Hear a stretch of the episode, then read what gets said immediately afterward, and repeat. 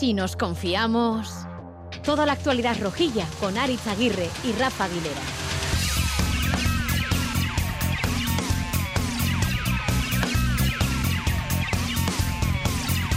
A Racha León, ¡puf, qué paz! Que ya se fue el circo a otra parte, a otro pueblo, en este caso a Liverpool, y con él todos los focos, la caravana de medios, los tigres, los leones, los ligres, algún payaso, que los hay de todos los colores y en todos los lares, también se han ido en esa caravana los que hacen malabares entre lo que pasa en el campo y la grada, entre el fútbol y el espectáculo, esa magia de fusionar realidad y mentira, o media verdad, o falsa mentira.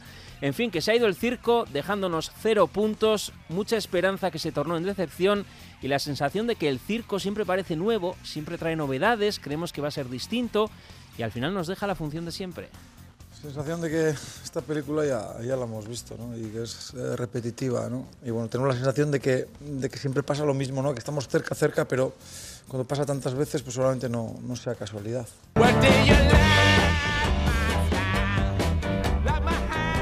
Por eso también hablaremos del circo, cómo no, pero vamos también con lo futbolístico, que es lo que más nos interesa. Rafa Aguilera, Racha León. Ah, Racha León, Futbolísticamente, ¿por qué recordaremos este Osasuna 0 Real Madrid 2? Futbolísticamente. ¿eh? Por eh, un Osasuna que fue capaz de demostrar eh, su carácter, ser fiel a una idea de juego y mm, acreditar que tiene argumentos suficientes como para disputarle al Real Madrid casi un partido entero. ¿Es la primera vez que le jugamos de tú a tú tocando el balón a Osasuna? Pues en tus 60, 70 años de reciente, mi memoria ya se va perdiendo. O sea, empiezo. Pero bueno, más o menos a mí es de la. De, sí, sí. La verdad es que es de, los, de las últimas oportunidades en las que hemos visto a, a un Osasuna contra no contra el Real Madrid, sino contra un equipo de las características del Real Madrid, manteniendo la personalidad y la idea de juego que, que Arrasate quiere para, para, su equipo. Y has dicho disputar y luego has dicho casi. Casi, claro. Casi. ¿Qué le falta a Osasuna? ¿Qué le faltó el sábado? Gol. ¿Algo más? Gol. Eh, la que le quitó Budimir a Lucas. Gol. Mm, es gol, es gol lo palo que le falta. de Moy Gómez. Eh, hoy me he hecho un Rubén Compains. Pero aparte de gol, joder, me he hecho un Rubén qué preparados venís a esta tertulia, casi más que yo, que me pongo aquí a menos uno y... ¿Sabes cuántos goles ha marcado en Liga de, eh, Osasuna desde que eh, volvió a la competición eh, tras el Mundial? Di, tres, tres goles. En ocho partidos.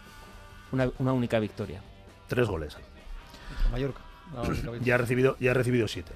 Uh -huh. eh, estamos poniendo el foco en, eh, en la. En pero, el también, trabajo. pero también faltaron ocasiones claras, claras de gol que hemos tenido alguna otra vez. Claras, claras de gol. Al Madrid, ¿no? Un disparo un pal, al palo, un disparo de Moncayola que se fue por poco, un remate que le quitó Budimir a Lucas Torró. Un Y- disparo a la media vuelta de, de Rubén García. Otro disparo de Diego Moreno. que se fue Un disparo de. Diego Moreno. Otro de Budimir fuera. Mm, Yo creo que por, eh, por la producción ofensiva de Osasuna No hay uno que dejas aquí que solo hay la tira alta, por ejemplo. Que No, está no. solo a bueno, placer. mm, eh, eh, la producción ofensiva de Osasuna está a la altura de lo que se le puede exigir a un equipo de las características de Osasuna. Lo que no está a la altura de un equipo de las características de Osasuna es su efectividad goleadora. Oye, tú lo has dicho, en ocho partidos tres goles, en Claro. siete partidos una victoria. ¿Preocupa? Preocuparía si las señales que acompañan al juego del equipo invitaran a, a ello. Pero a excepción de eso, que tiene mucho de ketchup, eh, como suele recordar en ocasiones Arrasate, y yo creo que, por ejemplo, estamos viendo una evolución en el juego de Budimir, cada vez está más cerca. Cada vez está más cerca de ser un ju- jugador influyente, no solamente por Sí. los goles, eh, invita a pensar que efectivamente Osasuna va a tener eh, la oportunidad de refrendar eh, su buena temporada. El sábado, y en homenaje a Imanol, la rasmia de Budimir, la combinación también al recogerle el balón y pasarla. Yo creo que fue un jugador influyente y, y- y- y si lo medimos solamente por los goles nos equivocaremos y si lo valoramos única y exclusivamente por su acierto eh, goleador también nos, eh, eh, nos equivocaremos porque yo creo que el sábado demostró que puede ser un futbolista influyente para, para, para el juego de, de ataque de Osasuna. O sea que perdemos gas, pero no perdemos el modelo. Perdemos gas en la liga clasificatoriamente. El, el- el partido del sábado demostró efectivamente que el modelo eh, está eh, consolidado y que el modelo aplica incluso en circunstancias, vamos a ponerles especiales, porque en otros contextos posiblemente Osasuna hubiera renunciado a su idea de juego para eh, abordar un partido contra el Real Madrid y buscar otro tipo de resultados. A mí realmente creo que es lo que le llena a la gente del partido del sábado. eh, reconocer a su equipo frente al Real Madrid con independencia de un resultado que el 2-0 es anecdótico y que quizás, eh, bueno, es justo a, la vista de los méritos de uno y de otro, pero que solamente refleja una cosa, que es la descomunal diferencia que existe entre un club y la plantilla diseñada para el Real Madrid con un club y la plantilla diseñada para para el Club Atlético Osasuna. Osasuna décimo con esos 30 puntos ya a 4 de Europa que lo marca el Rayo, bueno, a 2 de Conference séptimo puesto que lo marcaría el Atleti y a 10 puntos del descenso que ahora lo marca el Valencia, pero ojo con ese Getafe Valencia de esta noche porque el colchón se puede convertir en 8 puntos, que todavía es bastante, ¿eh? pero yo siempre miro para abajo. Estamos en la FM en emisión desde y para Navarra, en Twitter arroba si nos confiamos y nos podéis escuchar en directo a través del móvil, ordenador o tablet en itv.eus y en ITV en Ayeran clicando Radio Euskadi Plus también en plataformas podcast, Spotify y iBooks. Y gracias a Siri Iriarte y a Paul Asensio, los dos super rojillos que están siempre en la realización técnica, porque nos viene muy bien que si nos confiamos somos muy malos, pues para que no nos confiemos de aquí a lo que resta de temporada. Si nos confiamos... Si nos confiamos, toda la actualidad rojilla en Radio Euskadi.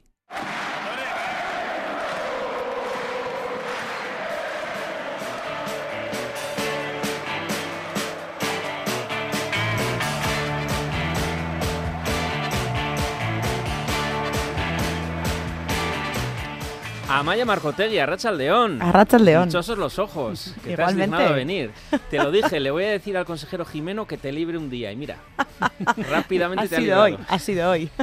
Bueno, esto decía Arrasate, Me ha gustado sobre todo el criterio que hemos tenido con Malón, siempre eligiendo buenas opciones, eh, saliendo de la presión de ellos, eh, llegando con claridad a, a zona de tres cuartos. Luego ahí es muy complicado porque es lo más difícil del fútbol y además ellos hoy tenían una defensa, tenían cuatro defensas que, que otras veces igual tienen laterales más ofensivos, o, pero hoy tienen cuatro ¿qué defensas. un destacarías de los que ya 80 sabemos. minutos de Osasuna? Yo me quedo con la intensidad, la intensidad que mostró el equipo y, y ese, esa presión alta que estuvimos haciendo, eh, que fue un desgaste físico muy importante. Yo tenía dudas a lo largo de la primera parte de cuánto tiempo nos iba a durar esa gasolina. Me sorprendió positivamente la cantidad de minutos que fuimos capaces de, de aguantar esa presión. Y una pena que, que nos hayamos ido de vacío. Eh, creo que el equipo hizo méritos, eh, llevó la batuta durante muchos minutos del partido y bueno, pues no fuimos capaces de meter las que tuvimos y se paga. Rubén Compains, Arracha al León. Ah, Racha León. ¿Qué destacarías de los 10 minutos restantes, o 12, o 13? De los 12, 13, 95, ¿no? Duró el partido. Sí, creo. bueno, joder. Qué difícil es, ¿eh? Con alguien que tiene todo el Eh, rato la extra. No, no, pero es que hubo críticas además por ese poco tiempo de alargar el, el encuentro, ¿no? Pues ¿qué destacaría? Pues bueno, pues hasta que encajamos el segundo gol, obviamente, pues poco ya a partir de ahí poco se pudo destacar, pero sí que es cierto que, que Osasuna, cuando se le anula el gol al Real Madrid, incluso cree que puede, tanto el equipo como la afición, cree que por momentos hasta puede empatar y sacar algo positivo, ¿no?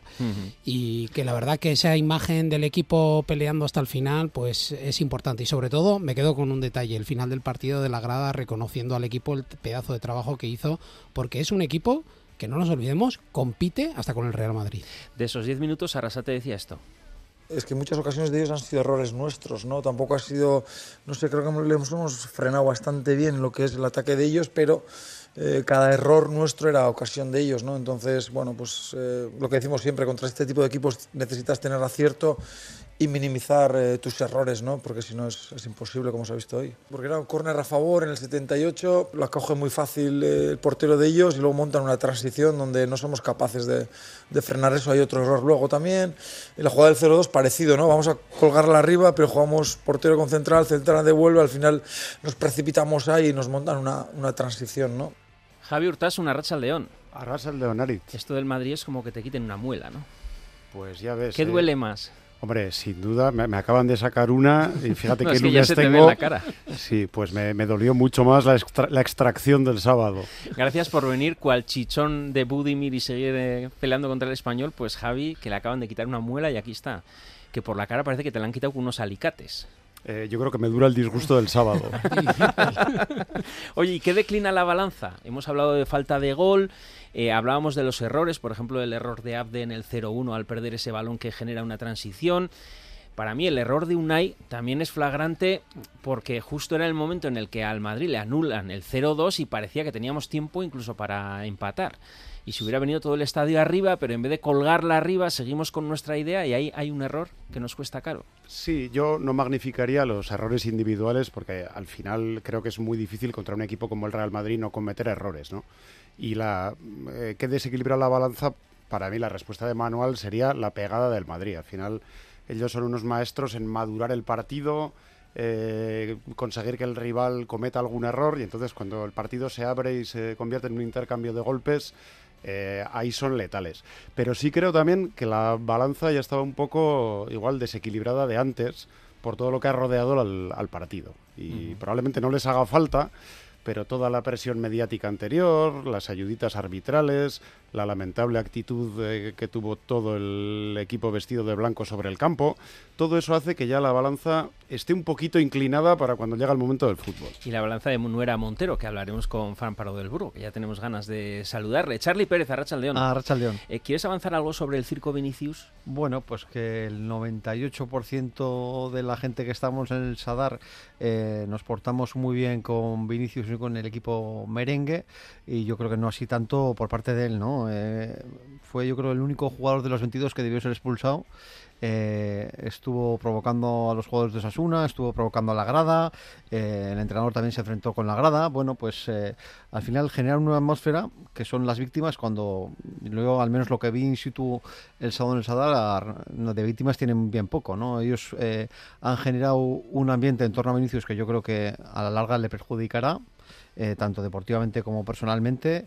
Y, bueno, yo creo que el, el Sadar, más allá de que a, hubo algún grito desafortunado y algún comentario en, en un recinto con 22.000 personas, pues me parece que es mera anécdota y de la anécdota están haciendo un mundo para tapar pues los insultos que él hizo al, al árbitro por el que debió ser expulsado ¿no? A día de hoy a mandar a alguien a tomar por culo y llamarle hijo de puta, pues es roja, ¿no? Al árbitro, pues eh, Vinicius lo sigue haciendo en todos los partidos y sigue sin ver la tarjeta roja.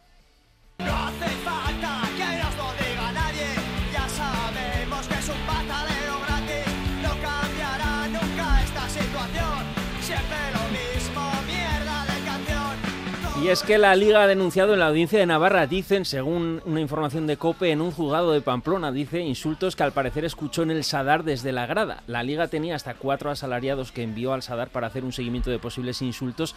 Quizá tengan que justificar también la nómina, pero lo cierto es que yo, estando en el partido, no oí gritos racistas. Puede que alguien de forma puntual le gritara, pero no se escuchó en el campo, no fue para nada un grito que se escuchara en el Sadar y lo quería compartir con vosotros y con vosotras. ¿Hubo insultos racistas? ¿Escuchasteis que, vosotros? Eh, yo no escuché ninguno, pero como dice Charlie, entre 22.000 personas seguro que hubo algún insulto racista, como lamentablemente ocurra en todos los campos. El tema es eh, dónde ponemos la lupa y dónde ponemos el, el, listón, ¿no? Y creo que fue un partido de guante blanco en el que la afición, quitando algún detalle, se comportó de manera ejemplar. Entonces creo que el titular, como los malos periodistas, estaba puesto ya antes de que empezara a jugarse el partido. Mm. Lo que hemos visto es eh, algún grito de una persona, luego hablaremos de lo del minuto de silencio, ¿eh? pero que eh, le señala como negro a Vinicius, pero es un grito de una persona, o sea que no, para nada se escuchó en el campo. Desde luego no se, no se coreó ningún cántico o sea, racista. Si yo al tonto que tengo al lado le pongo la grabadora, en algún momento le pillaré, pero... Sin ninguna duda. Pero en este partido y en cualquiera, ¿eh? Ojo, ¿eh? Y a Vinicius y a cualquier otro jugador. Quiero decir que no creo que sea algo eh, eh, a, a reseñar, pero en cualquier caso, y, y comprando un poco el argumento que decía Javi, pues es que al final estamos en un recinto en el que se congregaron casi 22.000 personas. Creo que lamentablemente es inevitable eh, que algún tonto te caiga entre esos 22.000. Lo siento, pero es así.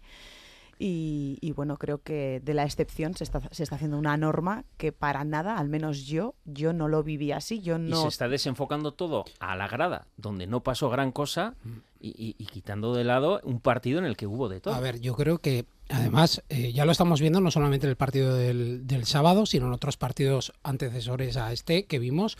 El Real Madrid, de una manera constante, está utilizando el mensaje de Vinicius, porque obviamente nadie justifica un, un insulto racista, porque eso es injustificable y no, no se debería de permitir, pero sí que al final del partido ya incluso el propio Courtois declaraba en declaraciones, sacaba en la palestra, el amigo Carlo Ancelotti en la rueda de prensa hizo mención a intentar, eh, en algún momento, bajo mi punto de vista, eh, poner ingredientes como parte de un plan estratégico que se está formando alrededor de toda esta historia. Al final el Madrid es un equipo que yo desde crío lo he visto, ha sufrido presión, me imagino con el Sadar, como en todos los campos que va pasando, pero esa, esa vamos a decir, esa, ese nivel que se está manteniendo, ya no solamente en los insultos que pudo provocar Vinicius o quien fuese, ¿no? El hecho de que al Real Madrid, a todos y cada uno de los jugadores, si te fijabas en detalle con ellos, cualquier entrada, cualquier decisión arbitral producía un gesto, un comentario, un desprecio. Me sorprendió, por ejemplo, un gestos desprecio, de Modric. Claro,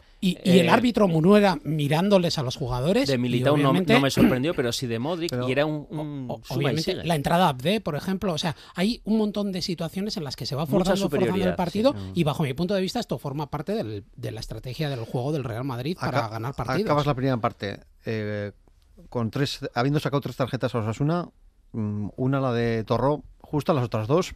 Aún eh, estoy Es que explicándome. la de Lucas Torro además se provoca porque, si os fijáis, el quiebro que tiene que hacer Lucas para evitar al árbitro, para, Eh. para llegar tarde, llega tarde y es tarjeta. Yo no Eh, digo que no. No, no, es Pero tarjeta, que- pero la de Moy aún eh, no sabemos por qué la ha sacado y la de Moncayola tampoco. Moncayola ni Y falta. luego, y luego como, como parte final, eh, la escena que se monta el señor Carlo Ancelotti en el descanso, eh, estando ahí unos tres minutos en, en medio, provocando tal y como había acabado el, el primer tiempo del encuentro, para mí eso no alguien le tenía que haber apartado. Sí, y a mí personalmente lo que más me molesta de todo el circo es el acto final, que es la condescendencia, Claro. que nos perdonan la vida, Claro. porque como finalmente ganaron, pues entonces el árbitro resulta que estuvo correcto y la afición no estuvo tan mal.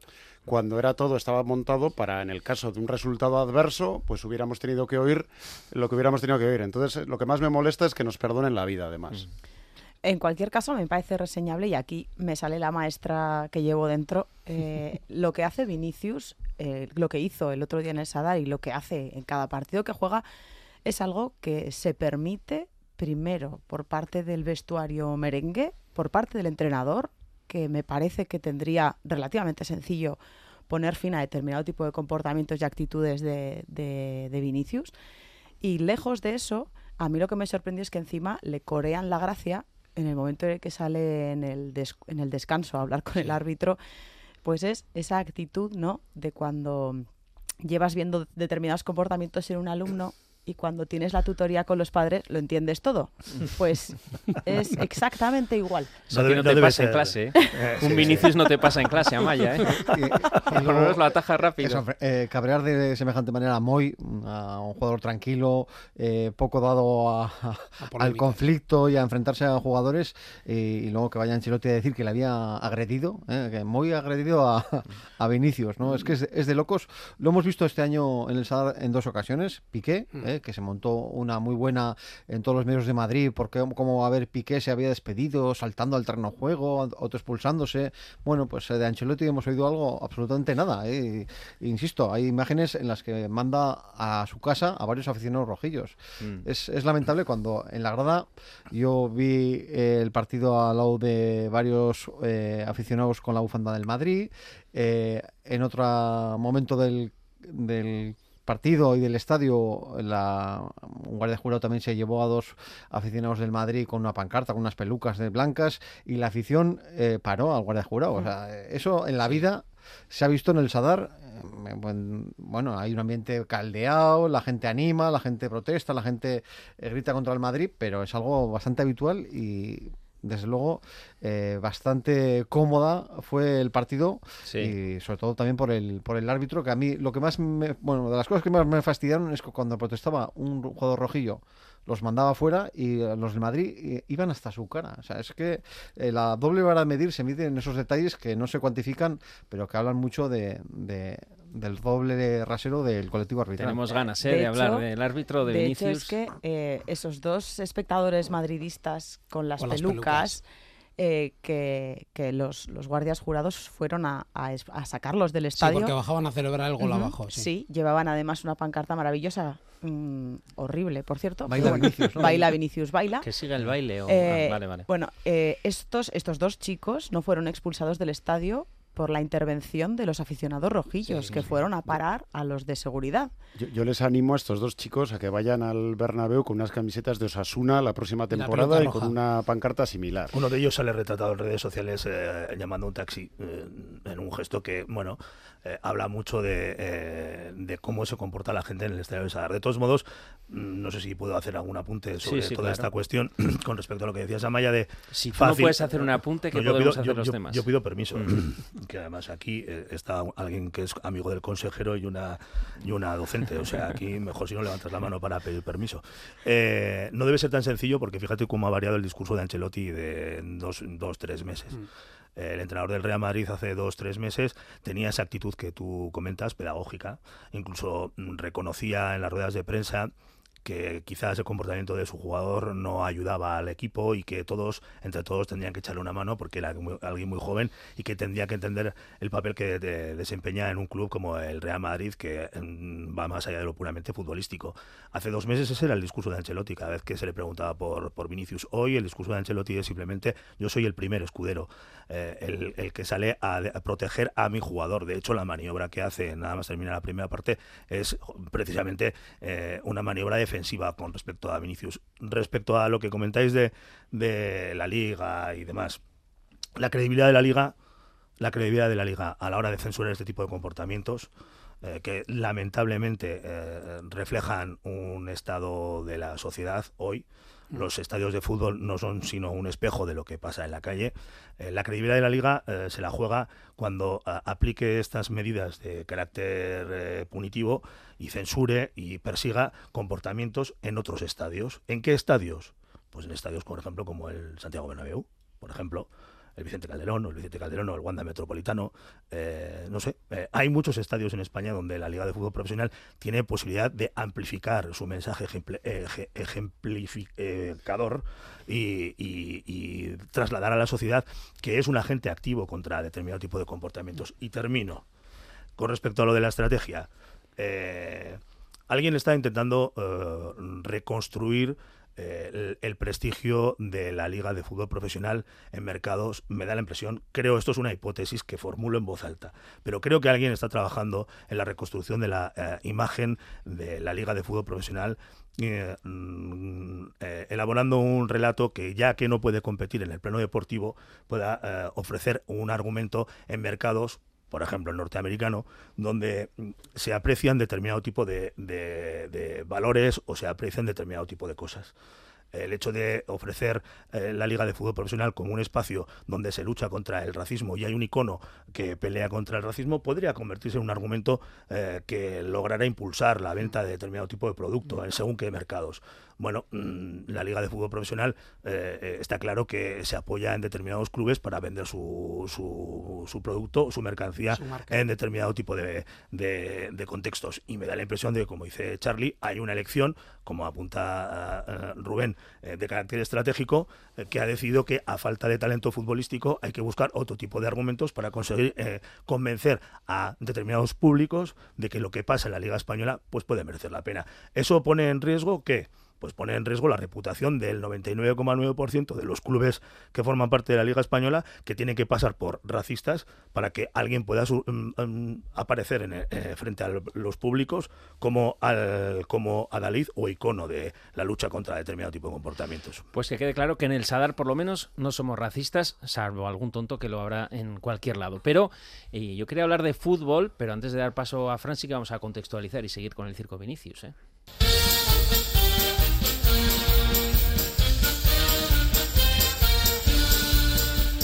Porque empezó en el minuto de silencio previo al partido, con un único espectador de los 21.668 que rompió el homenaje y el respeto a las víctimas del terremoto de Siria y Turquía para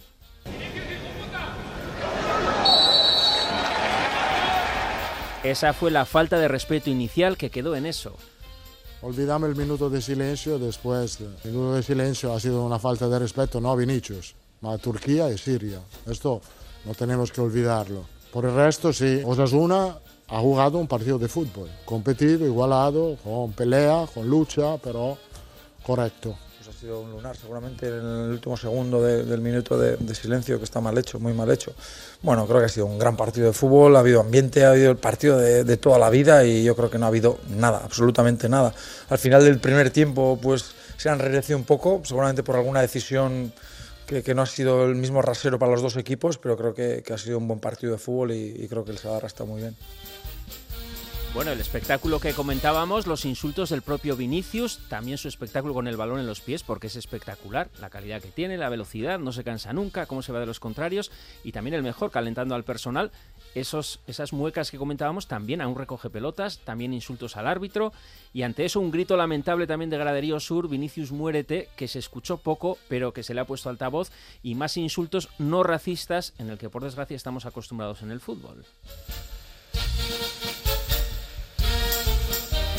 Solo nos faltaba con, en este contexto saludar a Fran Pardo del Burgo. Fran, Arracha al León.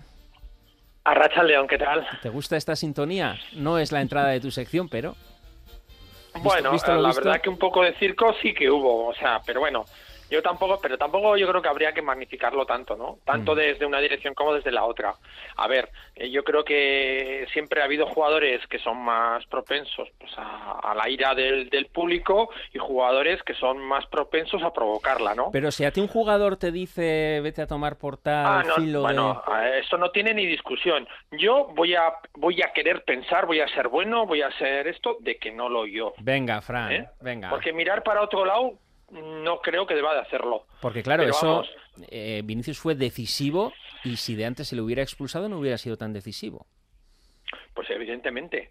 Lo que pasa que yo me quedo con la cosa de que vamos a pensar realmente de que no lo yo, porque si no sería una cosa muy grave, muy muy grave. Lo, Eso sí que sería lo que pasa que sí que es verdad que según qué jugador te lo diga hoy es más o menos, ¿no? Y no, no hablo precisamente de la camiseta que lleve, sino de la ver, importancia que tenga yo ese quizás lo que sí lo que sí aprecié en el árbitro y es que mm, en- en- no en esa jugada en alguna otra también que eh, vio en algún momento de que se podía producir pues algún tipo de comportamiento así que él procuró como alejarse como decir bueno pues mira prefiero no ir intervengo luego pues un poco en función de, de- lo que yo vea a distancia no entonces eh, es una manera de encarar un partido. Hay otros árbitros que se hubieran plantado delante allá para que ese insulto sonara en sus narices y hacer roja pero entonces esos árbitros a veces mucha gente dice luego, "Jo, es que se ha cargado el partido, total, joder, el espectáculo. En este caso, pues a nosotros nos son- habría parecido muy bien que se cargara el Ya, espectáculo. pero son dos insultos Pero- muy grandes, muy graves. No, No, no, es- que son muy grandes, que son muy graves. No, no.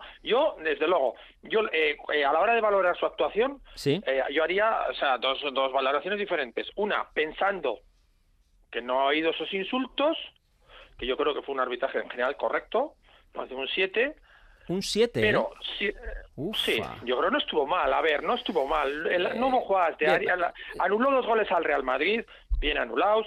¿eh? Eh, la- Eh, la diferencia no de- ninguna jugada de área. La diferencia de Rasero al final de la primera parte. eh, dos entradas muy feas seguidas de Vinicius, del propio Vinicius como agresor. Eh, Moy se le enfrenta y al final ve la tarjeta, eh, tanto Moy, es verdad que también Vinicius, pero después de hacer esas dos entradas. Y a la vez seguido ve Moncayola por un leve empujón. Estás condicionando a un lateral derecho que justo le está marcando a Vinicius y de esas fal- esa falta de Rasero justo al También final de la primera hubo- parte que, hubo que provocó una- el incendio, perdona Fran, decía Rasate esto Sí. sobre el árbitro. Creo que el partido estaba transcurriendo normal y los últimos minutos del primer tiempo es que yo creo que se ha enrarecido todo por decisiones arbitrales, creo yo, ¿eh? porque creo que no había nada, los jugadores estaban comportando como, como tienen que comportarse y ha habido ahí diferente criterio y al final eso ha hecho pues encender a- a- al partido, a los jugadores, a la grada, un poco a todo y a partir de ahí ya, ya ha sido diferente, ¿no? Pero bueno, tampoco eh, es una excusa, ¿no? Porque hoy sí hemos perdido no ha sido por el árbitro. Todo tuyo, Fran. Vamos a ver, yo creo que sí que hubo, yo creo que fue excesiva la tarjeta a Moncayola. También es cierto que antes perdonó a quien fue, eh, no fue a Darko, me parece que fue, una jugada que perfectamente le podía haber sacado tarjeta. Entonces, a ver, el criterio que tuvo en general consiguió que el partido no acabara mal en ningún momento. Tuvo ese, ese, ese momentito, esos tres minutos de, de la primera parte, final de la primera parte, que se fue un poco eso. El resto del partido creo que lo controló bien, creo que tuvo un criterio bastante, bueno, pues bastante equilibrado en general, ¿eh? tanto en faltas como en todo. Eh, no nos perjudicó, porque vuelvo a repetir que eh, que hago dos valoraciones. La valoración pensando en que no ha oído, que es la que espero, que yo creo, como árbitro, que no haya oído, porque me parecería muy grave y muy, y muy cobarde eh, el, el- el que te digan eso y no te por sacar una tarjeta roja, con lo cual pues yo le voy a dar el, la- el- el valor de la duda a él. A ver, que te suelto a los leones, Fran. Yo solo, yo solamente Sí. quiero, yo solamente quiero, Frank, que me expliques si tú como árbitro eh, hubieras aguantado el dedito en la cara eh, en el centro del campo al entrenador de cualquier equipo. Pues Eh, no, pues no, pues eso tampoco, pues eso ta- eso no me gustó, pero yo bueno, Joder, pues le pones ya- un No, no, no, no. eh, eh, eh, A no ver, te me gusta. Escucha, espera, Fran, Fran, espera. No te gustó, vale. eh, eh, yo creo que no, no le gusta a casi nadie que le guste el fútbol, en general. eh, en general. Pero ahora ya como árbitro, ¿qué es lo que debería haber sucedido en circunstancias normales? pues en circunstancias normales, en ese momento, mínimo una tarjeta amarilla Ah. al entrenador ¿eh? y decirle usted para afuera. Mm, O sea, quítese de mi lista ahora mismo. Eh, ¿Sabes lo que pasa? Que este tipo de, de partidos, eh, ese tipo de partidos que, que, que tienen una, una, una impronta tan, tan, tan, tan de que, de que Mm. pueden pasar cosas, de que no- yo creo que hay árbitros que se los toman, pues bueno, voy a intentar eh, controlar, suavizar, e intentar que no, esto no se, no se desmadre, voy a intentar eh, ese tipo de arbitraje. Ese tipo de arbitraje te sale bien si al final del partido, yo creo que en general lo consiguió, le salió la cosa bien. Pero si el partido en la segunda parte se hubiera seguido calentando, hubiera tenido un problema. Mm, eh, solamente una pregunta. Eh, formulo otra hipótesis como la anterior. En el caso de que en un partido tan especial como el de ayer, o el del sábado, perdón, el entrenador que se hubiera dirigido al árbitro durante esos casi tres minutos en el centro del campo hubiera sido el entrenador de Osasuna, ¿qué crees que hubiera sucedido? A ver, yo lo mismo, te vuelvo a contestar lo mismo que te he dicho con respecto al insulto. Yo debo de creer que toma la misma actitud. Mm, O sea, no tengo por qué pensar Vale, que vale. va a tomar una Yo- actitud diferente. Yo te, yo te- yo te lo pregunto. Me queda verlo. Es que es una hipótesis que no ha pasado. Entonces, ojalá llegara un partido, nos volviera a arbitrar este señor en el Sadar y yo sería Yago Basar Arrasate y lo probaría. Pues esto decía, esto decía precisamente Arrasate, esto decía Arrasate sobre eh, esa actuación de Ancelotti yendo hasta el centro del campo eh, terminada la primera parte. Creo que ha cometido un error, él lo ha reconocido, a mí también me lo ha dicho, pero hay errores que, que no tienen pena, ¿no? Otros sí que tenemos que, que apechugar con, con otras cosas. Y lo decía más claro en euskera, ¿eh? Estima handia dutzat, ez? Eta beti ni oso ondo portatu da, baina egia da danok ez gaitxuela bardin tratetan, ez? Dano dakigu nik hori manaban ze pasauko zan, ez? Nik uste dut horrez ja dan esan dadula. Le tengo mucha estima a Ancelotti, pero ya sabemos todos lo que hubiera pasado si yo hubiera ido. A ver, bueno, yo no lo tengo tan claro. A ver, igual no. Se igual a que no. lo hubiesen expulsado, ¿eh? No, no, se llama el beneficio de la duda y está, y está bien, no, no. eh, y está si bien, no lo y está estamos bien, pillando. y, y está bien lo que sugieres. Es que- Está bien lo que sugieres, Fran. eh, De hecho, espero que Arrasate a que le pase la grabación y diga, bueno, pues mira, eh, la próxima vez que nos arbitre Munuera voy a El próximo voy a partido que le probar. voy a, este señor, voy a, voy a, pues voy a, voy a hacerle, mismo, si no voy a darle, con algo, de, de manera correcta, educada, es decir, Sí, sin sí, sí. insultar, Lo sin que sería- lo- pillarle. ¿Puedes lo- acercarte? Lo que sería un informe, un informe verbal, por ejemplo, un informe verbal de estos que ahora mismo están tan cotizados. Pues eso, oye, que me parece que, que, pues eso, pues que, que, que- me has dejado de pitar una falta o me has dejado de pitar un penalti, o sea, de buenas maneras. Entonces, a ver qué pasaría. Entonces veríamos, entonces ahí sí veríamos la diferencia. Bueno, de buenas- de diría, buenas- Oye, pues de buenas maneras, pero eh, eh, buenas maneras en la forma, pero eh, el, el- el dedo creo que es importante. ¿Eh? Porque es que. Bueno, los italianos eh, eh, son los sí, italianos sí. es un y los, tipo y los, de gente que y está los, es- y los portugueses también. Los portugueses también tienen un problema con el dedo. dedo, los portugueses o sea, que los portugueses que, el- que cobran nómina del Real Madrid y los italianos que cobran nómina del Real Madrid parece que tienen algún tipo de problema con el con, con el dedo. El dedo este. en el ojo. Con el dedo de apuntar. Eh, espera, Bueno, es que tengo muchos dedo leones, Fran. Tengo muchos leones. Amaya, Venga, todos para mí, va. Amaya, rápidamente, ¿eh? Está bien, lo del beneficio de la duda está bien, lo puedo hasta medio comprar, pero claro, luego está también la parte de experiencia, bagaje. eh, yo soy, me considero una persona joven que ha visto muchos Real Madrid, en- eh, muchos Osasuna Real Madrid en su vida y a mí la experiencia y el bagaje que tengo en los años que tengo es que Yagoba, si sale, se va a la caseta.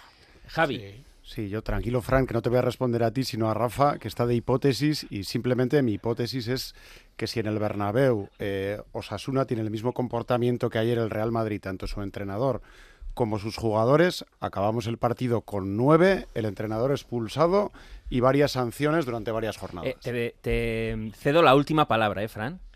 La última para Bueno, ti. vamos a ver, yo creo que tampoco fue un comportamiento tan tan tan malo eh, de, de- de los jugadores del Real Madrid ni los de Osasuna, ¿eh? No, no, yo creo sí, en no. líneas generales fue un partido pues bueno, pues dentro de la, la habitual tensión que tiene, que bueno, empezó para mí muy mal con el tema del minuto de silencio, que yo desde luego lo que hubiera eh, requerido en ese momento es que ese señor lo hubieran identificado y lo hubieran sacado del campo. Igual era el Porque eso, desde tribunero luego me parece eh, una de- cosa bochornosa. Mm, Sí, no, y tiene. ¿Por qué, Yo- no, por qué acuerdo. no se puso música en el minuto de silencio como es habitual? Hmm. A mí me sorprendió. Pues eso, hubiera que también es un fallo, que, se- que igual tenían que haber hecho eso y tapas y pones un poquito alta la música y te evitas el oír al payaso de turno, porque vamos, payaso impresentable. Bueno, Fran, ¿Eh? que, que no solo solo hay no solo hay payasos en el campo de juego, también Eh, no, no, no, no, no, no. Eh, eh, A Fran, es que ricasco, igual Dime. lo dejamos aquí o qué? Exactamente, como queráis. Vale. Ya te digo, yo para mí, si, si como pienso que no yo, un 7.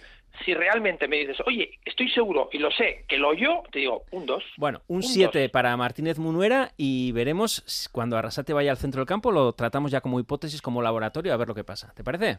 Exactamente, ya lo vemos. Y por cierto, que Rafa es un Bueno. mal pensado. Agur, Agur, Fran. Rafa es un mal pensado porque Ancelotti solo fue a pedirle esta explicación al árbitro. Que la, la última falta para mí era una falta que han adelantado de 20 metros, ma era una tontería. Ha sido mi- un mío error porque el árbitro me lo ha explicado muy bien. Me ha dicho, mira, era l'ultima, l'u- l'ultimo balón, eh, después pitado, no he controlado dónde han sacado porque sabía que... Que no era que no nada, pasado. eh, Rafa, que era solo que Sí, había sí. adelantado un poco el balón. Tres minutos y el dedo y Tres todo, minutos pero- para una explicación que luego le ha dado en 20 segundos escasos. Y luego lo relativiza todo con el, a la luz del 0-2. Bueno, vamos a hablar un poco de fútbol también, ¿eh? Bueno, esto también es fútbol, pero del del balón.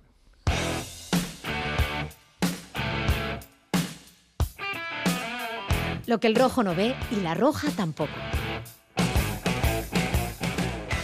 Para la iniciación bajamos a Moy porque tiene mejores orientaciones, mejores perfiles y, y soltamos un poco más a, a Lucas, que, que ahí puede hacer de 8 también para tener más llegada y bueno, son variantes que, que al final estamos haciendo para bueno, intentar tener más balón, para progresar en el juego y para tener luego más presencia también. Luis Fernando Dadía, Racha León. Racha León, ¿qué tal? Rafa tiene una pregunta para ti. Es fácil y Eh, una, hola. hombre, no, no va a ser fácil para ti, que las rematas todas. Una porque Venga, Fran te ha quitado todo el eh, tiempo, o sea que vamos rápido. no hay problema, botes. no hay problema. Eh, bueno, ya viste que Arrasate dejó un mensaje el, el sábado después del, del partido y dijo que eh, lo que se vio frente al Real Madrid eh, servía para tomar buena nota de lo bueno y de lo malo para los partidos contra Sevilla y contra eh, el Athletic, para la semifinal de Copa. Y esa era la pregunta, ¿no? Mm, Visto el partido del, del sábado, eh, ¿Qué cosas hay que anotar eh, en el capítulo de mm, OK, de acuerdo? ¿Y qué errores eh, hay que corregir para superar esos dos, esos dos escollos? Hombre, evidentemente lo ha dicho en su contestación ahora Yagoba, ¿no? El, el hecho de bajar a Moy eh, para iniciar el juego posicional te da, mm, por decirlo de alguna forma, más garantías de éxito a la hora de, eh, de, proyectar ese ataque y de llegar a situaciones más altas. También es cierto que el hecho de llevar a Torró por delante de él a una altura del campo eh, más adelantada, eh, si cometes los errores que en parte se cometieron en alguna ocasión, como son pérdidas en situación de iniciación o de, o de zona media, no tienes a Torró para que te proteja esa situación, ¿no? Eh, y eso es evidente. Entonces, bueno, eh, yo creo que Yagoba sabe que si vas a generar esa situación frente al Sevilla o al Atleti y son dos equipos que en presión alta eh, están muy trabajados y transitan muy bien, tan tras recuperación media y no tienes a Torró para defender esas posibles pérdidas, pues tienes un problemón. Y eso es evidente. Y encima, eh, normalmente, pues tienes los laterales altos, en una situación,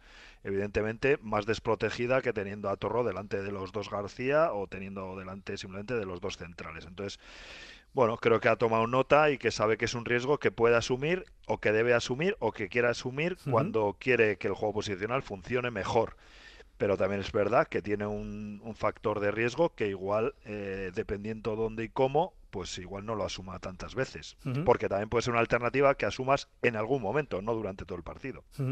Eh, con respecto a, a lo más evidente en el rendimiento del equipo eh, en las últimas semanas, que es la falta de gol, es una circunstancia que pasa por el acierto de los goleadores o hay algo más.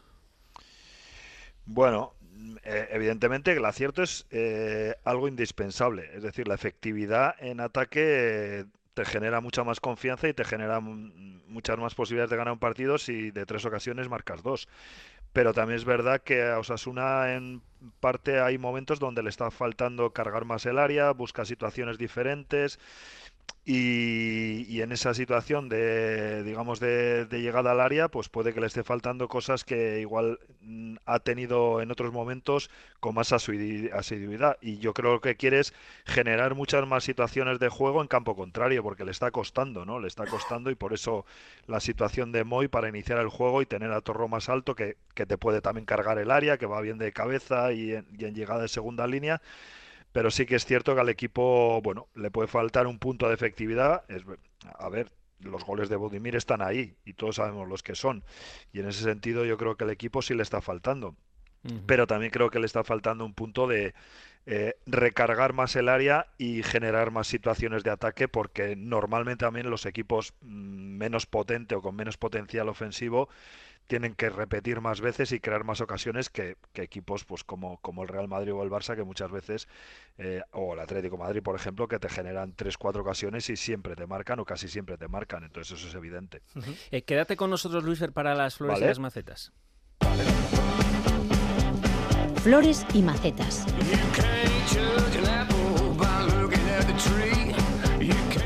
Mejor jugador del partido con 1, 2, 3, 4, 5 votos para Sergio Herrera Maya.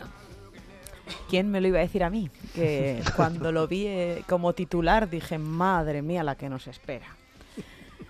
Sí, sí, tal cual. Me quita años de vida, mi Sergio Herrera. Pero sí, la verdad es que creo que fue el mejor del partido a pesar del resultado, que puede parecer que en un 0-2 el portero no puede, puede ser el mejor del partido. A mí sí me lo pareció, me parece que tuvo una serie de intervenciones que fueron claves para mantener a Osasuna dentro del partido durante eh, los primeros 80 minutos y, y está inspirado el, el loco. Y pidió tr- tranquilidad a Moncayola, ¿eh? que a mí me, me llama mucha atención. que cogió el balón y quería Moncayola salir al contragolpe y, y le pidió calma a Sergio Herrera, algo inaudito, Eh, ¿eh? sobre, el, deba- impensable. en- sobre el debate de la portería, solo un comentario que escuché en nuestro WhatsApp, como es privado no voy a hacer público quién lo dijo, pero eh, ¿está quedando Sergio Herrera para los partidos grandes, de las grandes ocasiones, los partidos decisivos? Y para el día a día quizá que, que no sea tan decisivo, tan trascendental Aitor Fernández. Puede ser, sí, pero yo creo que también tiene algo que ver con la propia actitud del futbolista. Y hay partidos que requieren de un punto más de, de intensidad. Y nada, como le gusta escuchar a Maya, pues que vivan los locos para determinados partidos. Rafa.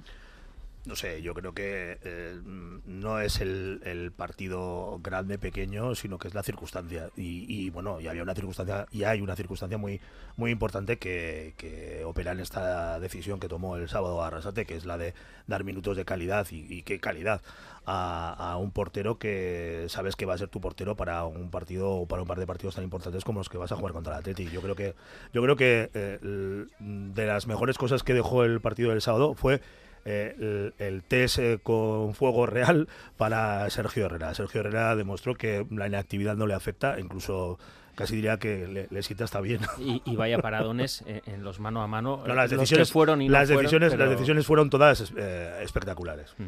Eh, Charlie, mejor jugador de casa, Flor para Moncayola, en este caso por unanimidad. Ah, sí, por pues, encima de David García. eh, sí. he te- tenía dudas, pero bueno, yo creo que eh, tapó muy bien a, a Vinicius.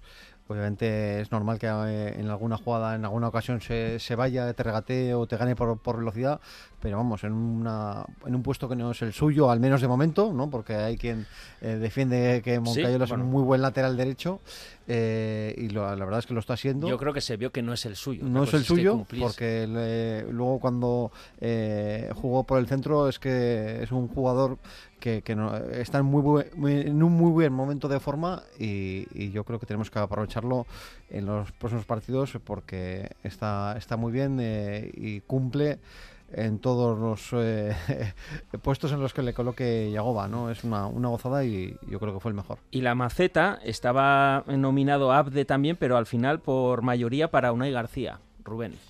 Bueno, sí, yo más que todo por el fallo, más que por el fallo, yo por vamos a decir que era del jugador que menos esperaba que fallase, porque creo que sí que puede ser un tema de cansancio, pero pero Unai no está fino y eso al final nos, nos costó el, el sábado pues, pues no tener la oportunidad de empatar.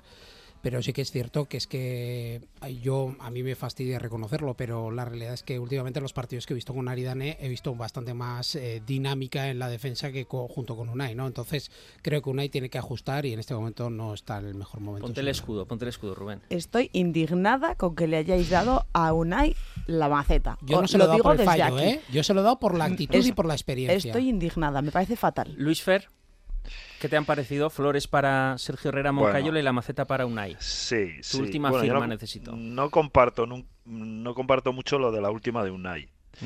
Que, ah, Evidentemente tuvo un error, eso es evidente, pero por lo que yo espero de un jugador como Adde, espero que dé pasos hacia adelante, pero ya. Creo que es un jugador que puede ser muy, muy determinante y se está quedando en...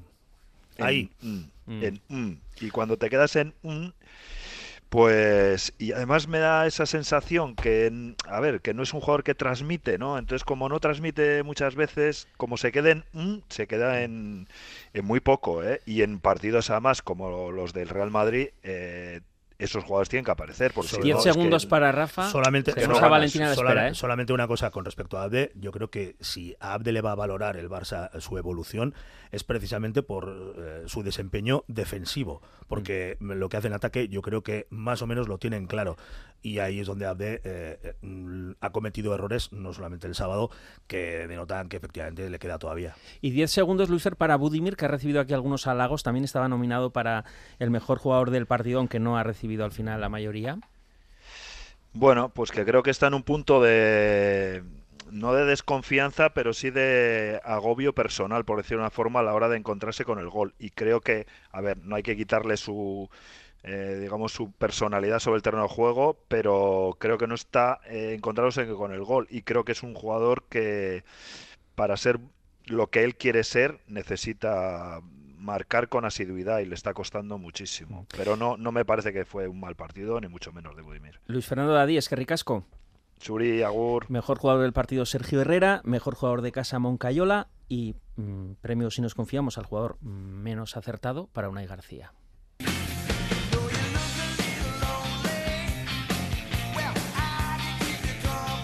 Y vamos a ponernos ya pensando en los dos partidos que quedan, el domingo contra el Sevilla a las 9 y después esa semifinal de Copa histórica trascendental contra el Atleti en el Sadar.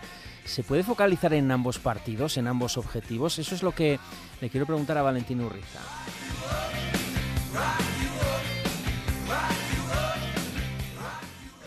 Valentín Urriza, Arrachaldeón. Arrachaldeón, Arich.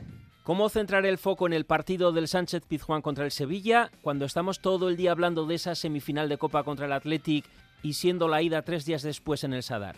Bueno, hay que ir partido a partido, que diría el Cholo, ¿no? Lo ideal sería no pensar en el partido de Copa antes de jugar en Sevilla, pero entiendo que eso es difícil, que incluso el propio Yagoba pensará en ambos y seguramente conformará en Sevilla un once diferente, ¿no? Teniendo presente el partido y el reto de Copa. Si él lo piensa, evidentemente, como no lo van a pensar los jugadores, ¿no? Pero así como a algunos se nos hace imposible hacer dos cosas a la vez, ¿podemos mentalizarnos en dos objetivos a la vez? ¿Se pueden visualizar y focalizar dos objetivos? Sí se puede. Vamos a ver, eh, es muy evidente que para afrontar un reto, un partido, en este caso, necesitas estar motivado. En deporte nosotros manejamos dos tipos de motivación. La intrínseca, que es la relacionada con el interior de cada persona, el interés, la curiosidad, la pasión que pueda tener cada jugador para jugar. En este tipo de motivación el jugador no depende de lo que se le ofrezca ni de la recompensa, simplemente lo hace porque quiere hacerlo, ¿no? Porque le gusta, como el que le gusta escribir. Y luego está la motivación extrínseca, ¿no? Esta depende del exterior, de los premios, de los aplausos, del dinero, de la recompensa. Esta motivación es consecuencia del esfuerzo. Eh, Un jugador puede estar cansado, venir de perder un partido, pero si piensa en la recompensa se estimula y entrena o compite con mayor esfuerzo. Es aquí, en, este tipo de motivaciones, en la extrínseca, donde yo creo que se puede trabajar el partido del Sevilla, ¿no? Yagoba tiene que despertar el interés de los jugadores para Sevilla que estén atentos en los entrenamientos, enchufados en la preparación del partido, que encuentren sentido a lo que se les pida. Es importante que los entrenos sean atractivos, hacer cosas diferentes, innovar. Y en este caso, de esas dos motivaciones que describes, ¿cuál es la que tenemos que trabajar, la intrínseca o la extrínseca? Bueno, hay que trabajar las dos, pero mi consejo es trabajar en los aspectos intrínsecos que favorecen el largo plazo, ayudar al jugador a crecer mentalmente. La motivación externa debe ser puntual, como es este caso, porque si un deportista depende en exceso de ella, son más vulnerables y en consecuencia su motivación puede bajar a la larga. Y luego hay que ser muy constante. El trabajo que haga Yagoba durante toda la semana en Tajonar, él tiene que predicar con el ejemplo. Si hay una semana que el entrenador no la afronta con la misma importancia que el resto, por mucha copa que haya, no esperemos que los jugadores lo hagan, porque eso se percibe. ¿Y qué hay que decirles a los jugadores para que vayan a saco contra el Sevilla, dejando de lado el siguiente y trascendental objetivo? Bueno, eh, no se trata de decir, sino de hacer un, todo un proceso, como decía antes, ¿no? Un proceso que empieza en, en los entrenos. Eh, otro aspecto a tener en cuenta para estar motivado o enchufado puede ser modificar el sistema de juego. Eh, también puede venir bien incorporar en el 11 a jugadores que no vienen jugando habitualmente no porque estén más descansados, que también, sino porque estos jugadores tendrán más hambre de juego para intentar demostrar al entrenador que se puede contar con ellos en el resto de partidos. Se puede establecer pequeños objetivos de cara al partido, de goles a marcar, puntos a conseguir. Es un proceso más allá de, hablar con los jugadores. Bueno, hasta ahí bien, pero cuando estén en el césped del Pizjuán, ¿se puede jugar sin pensar en la Copa del Rey? Porque ya les ha pasado a mundialistas que esconden el pie o se esconden ellos mismos justo antes del parón del Mundial por miedo a lesiones. Sí, cuando estás en el verde del Sánchez Pizjuán, eh, como digo, tienes que estar concentrado y para ahí hay que, por eso hay que trabajar la activación y la atención del jugador para que esté enchufado al partido. Si durante la semana ese jugador ha trabajado bien esos conceptos, se va a meter en el partido. Si no lo tiene bien activado eh, la atención, la motivación, pues entonces hay que cambiarlo. Y por último, la imagen que demos ante el Sevilla en el Pizjuán o el resultado pueden influir en la semifinal del miércoles. A nivel colectivo no debiera de influir, a no ser que haya una catástrofe, ¿no? Pero bueno, como es otra competición y a partir, como digo, del día 27 estarán todos enchufados con el partido de Copa, pues a nivel colectivo no debería de influir. Otra cosa es que a nivel particular, pues imagínate que por darle frescura al equipo, como estamos hablando, y por buscar que el equipo esté motivado y activado, pues hay un cambio en el 11 y juegan personas que habitualmente no lo están haciendo y una de ellas, por lo que sea, lo hace muy mal, ¿no? Entonces es posible que ese jugador sí que esté tocado y habrá que tener en cuenta si participa o no en el de Copa, pero a nivel colectivo no, son competiciones diferentes y no debería de haber problemas. Es que ricasco, Valentín. Vale, es que ricasco, Agur.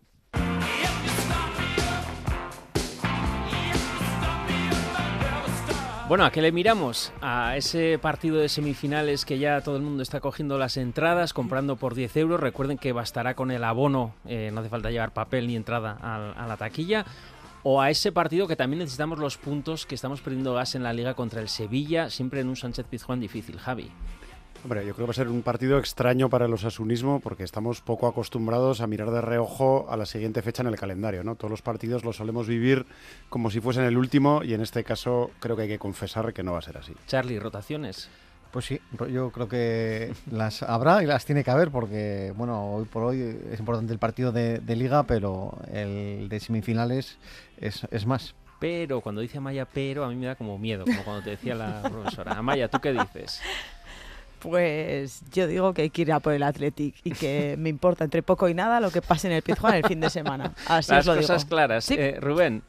Eh, bueno, yo creo que sí, yo estoy con Amaya, pero la verdad es que me queda un poco sorprendido con su con su definición contundente. No obstante, eh, creo que si no sacamos nada positivo del Pizjuán, que creo que todos tenemos en la cabeza que le podemos meter mano, eh, vamos a entrar en una crisis un poco más compleja. Rafa, ni vayas a retransmitirlo, ¿no? Sí, total. No, no, yo partido del Sevilla. Mm, Sí, sí. sí.